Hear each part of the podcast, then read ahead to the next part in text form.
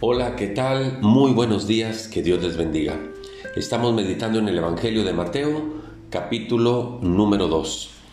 Y este capítulo nos relata la historia de aquellos hombres sabios que venían de Oriente buscando a Jesús para adorarlo siguiendo una estrella.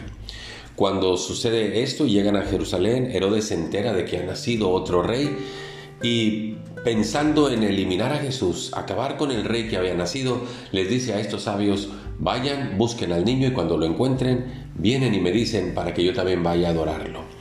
Estos sabios continúan su camino y llegan finalmente a donde estaba Jesús y dice que ahí lo adoran, le ofrecen oro, incienso y mirra, pero Dios les habla a estos hombres a través de un sueño y dice entonces el versículo 12, pero siendo avisados por revelación en sueños que no volvieran a Herodes, regresaron a su tierra por otro camino.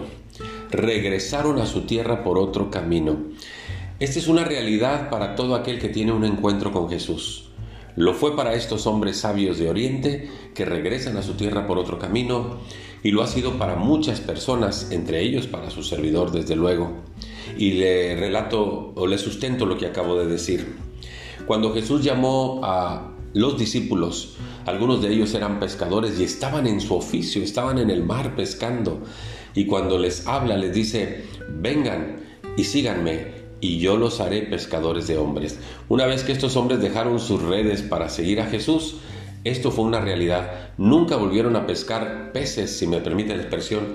Ahora lanzaban esa red de amor que alcanzaba a muchas personas para que se hicieran seguidoras de Jesús. Se volvieron pescadores de hombres, como les dijo el Señor Jesús.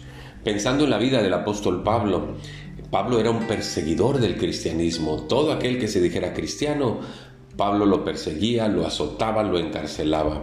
Después de su encuentro con Jesús, Pablo nunca más fue un perseguidor del cristianismo, sino todo lo contrario, se convirtió en alguien que proclamaba el Evangelio de Cristo. De hecho, él mismo fue quien escribió en la segunda carta a los Corintios, capítulo 5, versículo 17, dijo, si alguno está en Cristo, nueva criatura es, las cosas viejas pasaron, he aquí, todas son hechas nuevas. Y así es como hemos escuchado que el alcohólico, una vez que tiene un encuentro con Jesús, deja el alcohol. El adicto, una vez que tiene un encuentro con Jesús, deja las drogas. Aquel que era infiel y adúltero, deja ese estilo de vida cuando tiene un encuentro con Jesús y se vuelve un hombre fiel y servidor de su esposa y de su familia. El que robaba, deja de robar. El que andaba por los malos caminos, vuelve al buen camino. Y esa es una realidad. Si alguno está en Cristo, nueva criatura es y nunca volverá por el mismo camino en el que anduvo. Muchas gracias, que Dios les bendiga.